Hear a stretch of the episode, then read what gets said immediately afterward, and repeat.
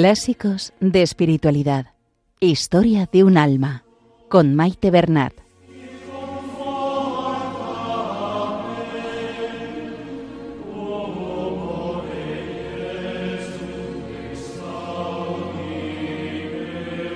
Un saludo a todos los oyentes de Radio María y bienvenidos al programa Clásicos de Espiritualidad.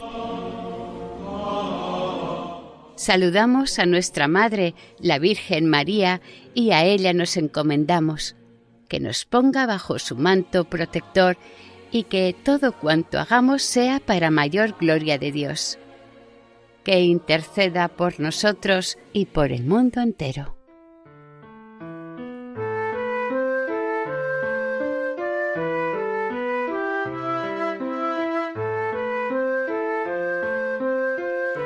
Estamos leyendo el final del capítulo quinto de Historia de un alma.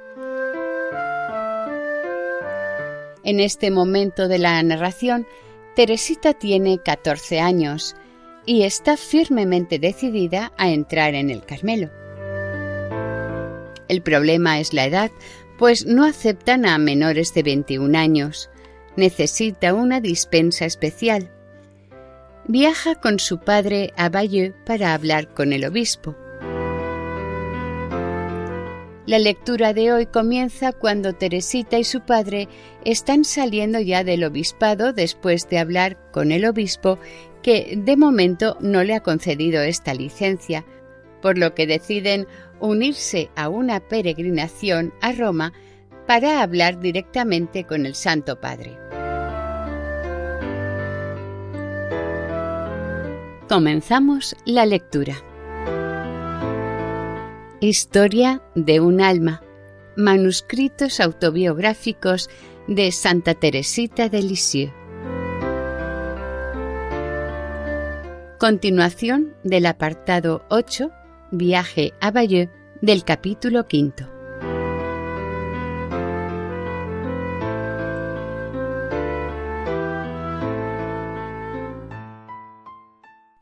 Monseñor nos acompañó hasta el jardín. Papá le hizo reír mucho contándole que para aparentar más edad me había hecho recoger el pelo. Este detalle no lo echó Monseñor en saco roto, pues cuando habla de su hijita nunca deja de contar la historia de su pelo. El señor Reveroni quiso acompañarnos hasta la puerta del jardín del obispado y dijo a papá que nunca había visto una cosa así. Un padre tan deseoso de entregar a Dios su hija como ésta de ofrecerse a él. Papá le pidió algunas explicaciones sobre la peregrinación, entre otras, cómo había que ir vestidos para presentarse ante el Santo Padre. Aún lo estoy viendo darse la vuelta ante el señor Reveroní diciéndole ¿Estaré bien así? Él le había dicho también a Monseñor que si él no me daba permiso para entrar en el Carmelo, yo pediría esta gracia al sumo pontífice. Era muy sencillo en sus palabras y en sus modales, mi querido rey, pero era tan guapo, tenía una distinción tan natural que debió de agradarle mucho a Monseñor, acostumbrado a verse rodeado de personajes que conocían todas las reglas de la etiqueta. Pero no al rey de Francia y de Navarra en persona con su reinecita. Cuando llegué a la calle, volvieron a correr las lágrimas, pero no tanto a causa de mi disgusto, cuanto por ver que mi papaíto querido acababa de hacer un viaje inútil. Él, que saboreaba ya por adelantado la alegría de enviar un telegrama al Carmelo anunciando la feliz respuesta de Monseñor, se veía obligado a volver sin respuesta de ninguna clase. Qué disgusto tan grande tenía yo. Me parecía que mi futuro estaba roto para siempre. Cuanto más me acercaba a la meta, más veía embrollarse mis asuntos. Mi alma estaba hundida en la amargura, pero también en la paz, pues lo único que buscaba era la voluntad de Dios. En cuanto llegamos a Lisieux, fui a buscar consuelo en el Carmelo y lo encontré a tu lado, madre querida. No, nunca olvidaré todo lo que tú sufriste por mi causa. Si no temiera profanarlas sirviéndome de ellas, podría repetir las palabras que Jesús dirigió a los apóstoles la noche de su pasión. Tú has permanecido siempre conmigo en mis pruebas. También mis queridísimas hermanas me ofrecieron muy dulces consuelos. Fin del capítulo quinto. Capítulo 6. El viaje a Roma. 1887. Tres días después del viaje a Bayeux tenía que emprender otro mucho más largo, el viaje a la ciudad eterna. ¡Qué viaje aquel! Solo en él aprendí más que en largos años de estudios y me hizo ver la vanidad de todo lo pasajero y que todo es aflicción de espíritu bajo el sol. Sin embargo, vi cosas muy hermosas, contemplé todas las maravillas del arte y de la religión, y sobre todo pisé la misma tierra que los santos apóstoles y la tierra regada con la sangre de los mártires, y mi alma se ensanchó al contacto con las cosas santas. Me alegro mucho de haber estado en Roma, pero comprendo a quienes en el mundo pensaron que papá me había hecho hacer este largo viaje para hacerme cambiar de ideas sobre la vida religiosa. Y la verdad es que hubo cosas en él capaces de hacer vacilar una vocación poco firme. Celina y yo que nunca habíamos vivido entre gentes del gran mundo, nos encontramos metidas en medio de la nobleza de la cual se componía casi exclusivamente la peregrinación. Pero todos aquellos títulos y aquellos de, lejos de deslumbrarnos, no nos parecían más que humo. Vistos de lejos, me habían ofuscado un poco alguna vez, pero de cerca vi que no todo lo que brilla es oro, y comprendí estas palabras de la imitación.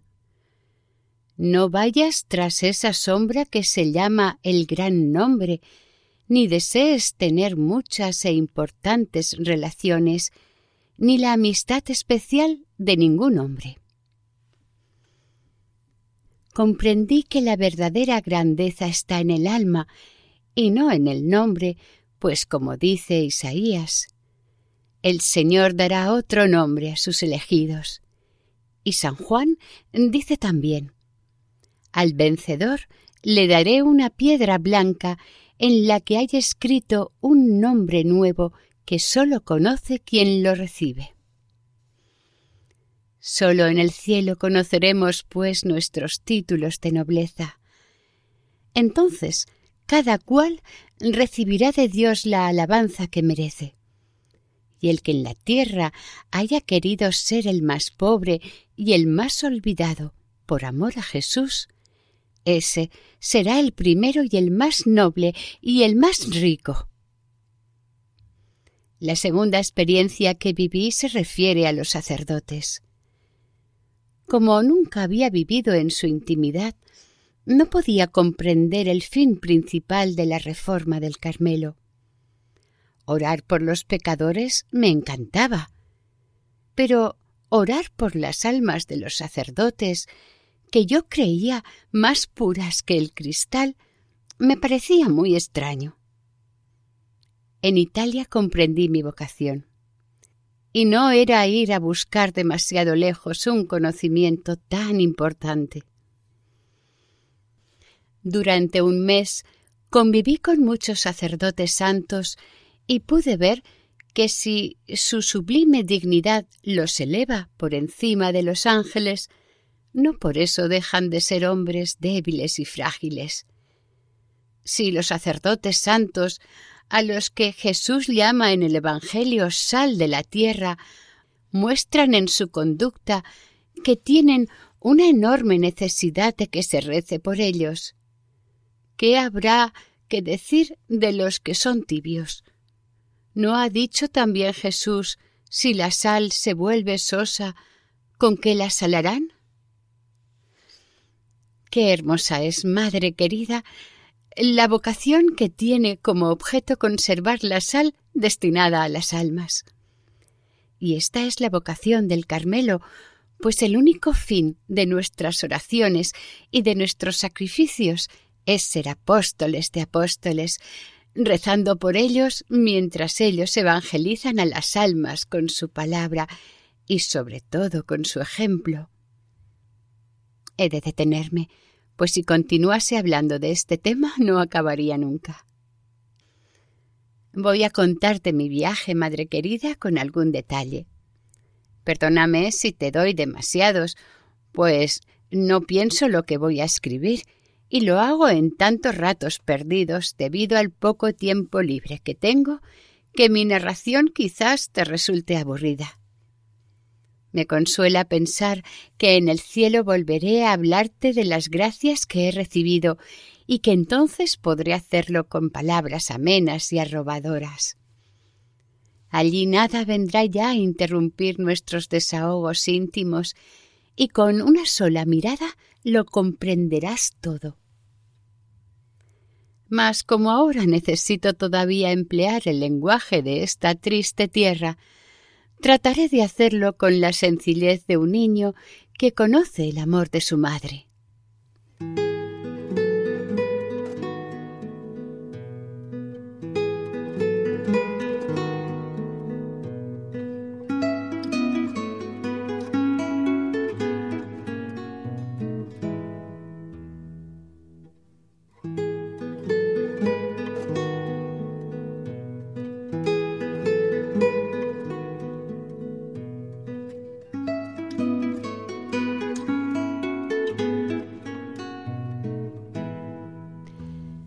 Estamos escuchando el capítulo sexto de Historia de un alma en el programa Clásicos de Espiritualidad.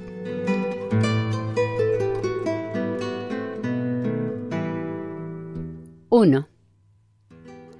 París, Nuestra Señora de las Victorias.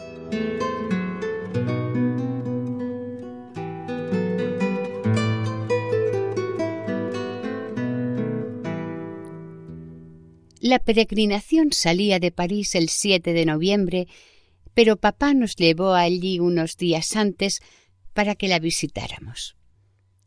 Una mañana, a las tres de la madrugada, atravesaba la ciudad de Lisieux, que aún dormía. Muchas emociones pasaron en esos momentos por mi alma. Sabía que iba hacia lo desconocido y que allá lejos me esperaban grandes cosas. Papá iba feliz. Cuando el tren arrancó, él se puso a cantar aquella vieja canción. Rueda, rueda, diligencia, que ya estamos en camino. Llegamos a París por la mañana y comenzamos enseguida a visitar la ciudad.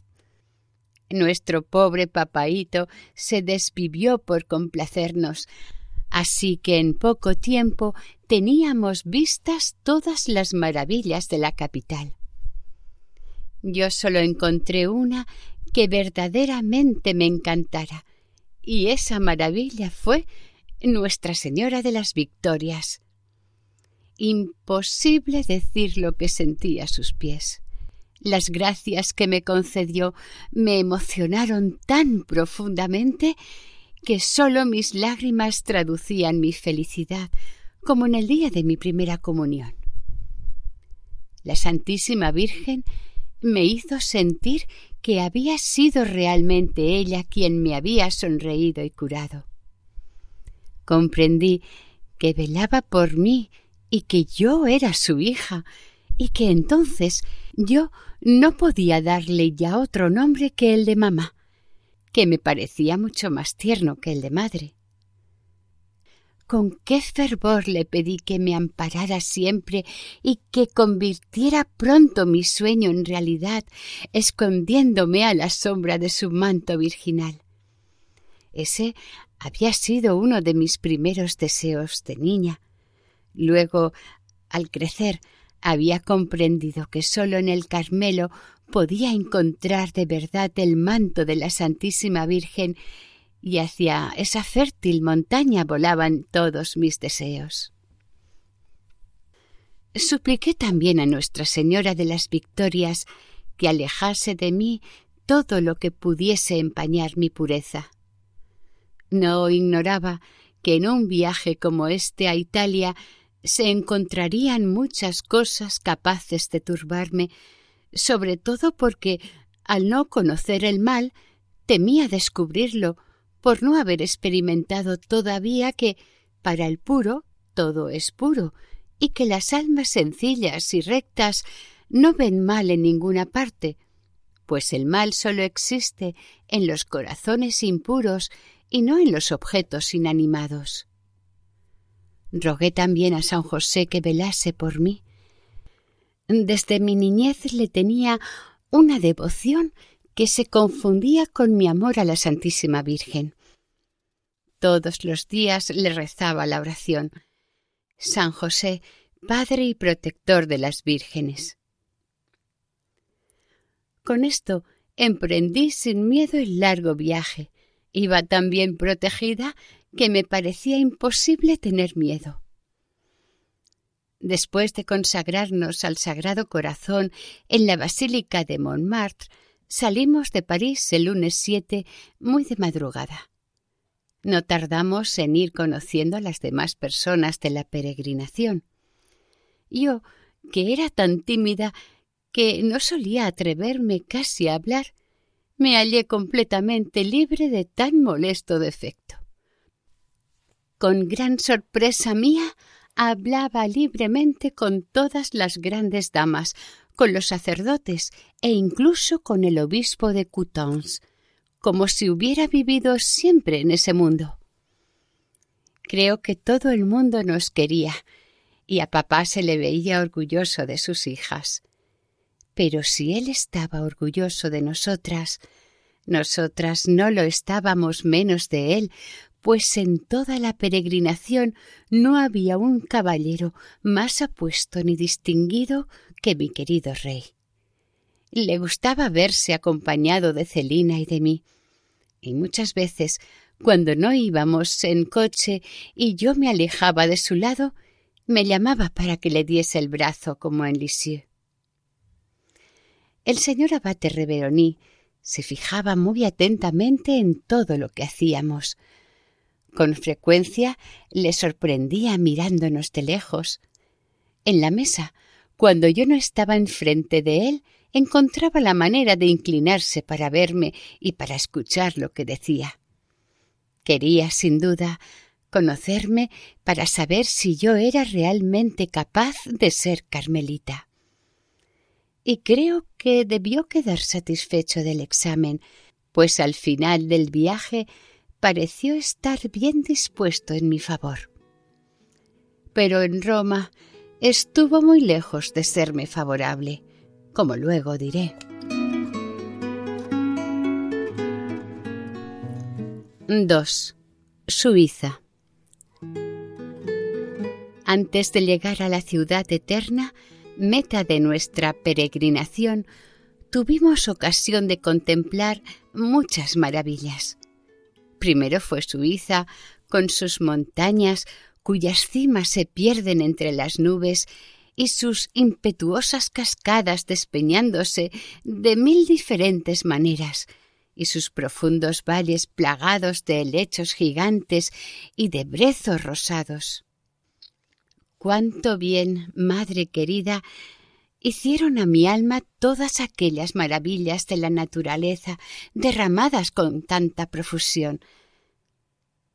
Cómo la hicieron elevarse hacia quien quiso sembrar de tanta obra maestra esta tierra nuestra de destierro que no ha de durar más que un día, no tenía ojos bastantes para mirar.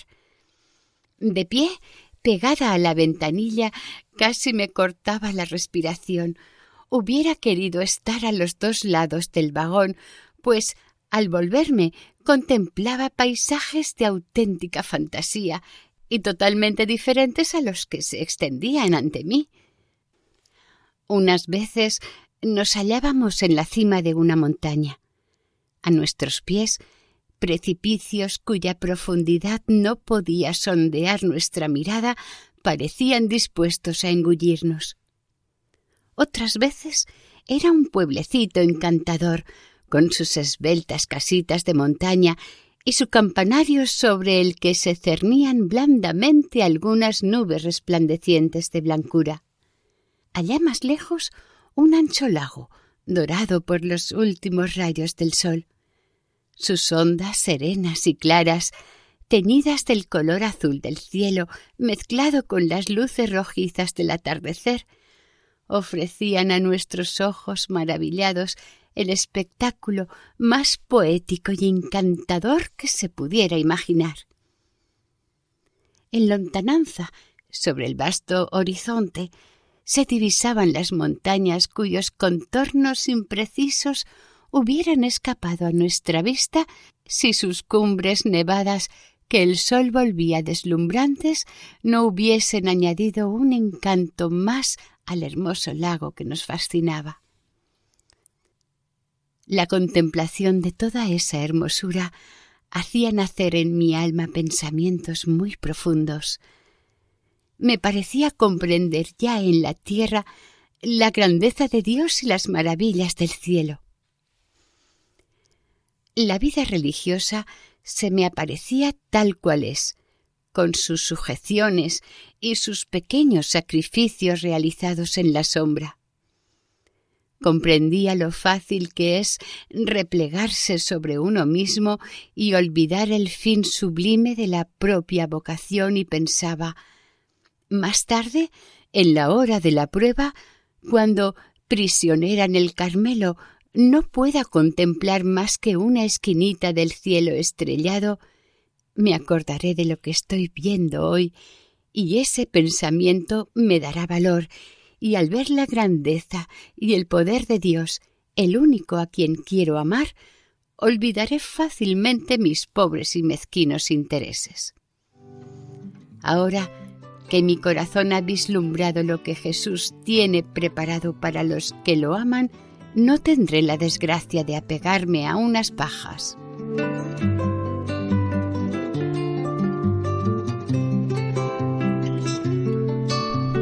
Y hasta aquí el programa de hoy. Continuaremos la semana que viene, si Dios quiere, con la lectura del capítulo 6. Para ponerse en contacto con el programa, nuestra dirección de correo electrónico es clásicos Pueden volver a escuchar el programa e incluso descargarlo en la sección de podcast de la página web de Radio María. Si desean adquirir el programa, pueden llamar al 91 8 22 80 10. Que el Señor y la Virgen les bendigan.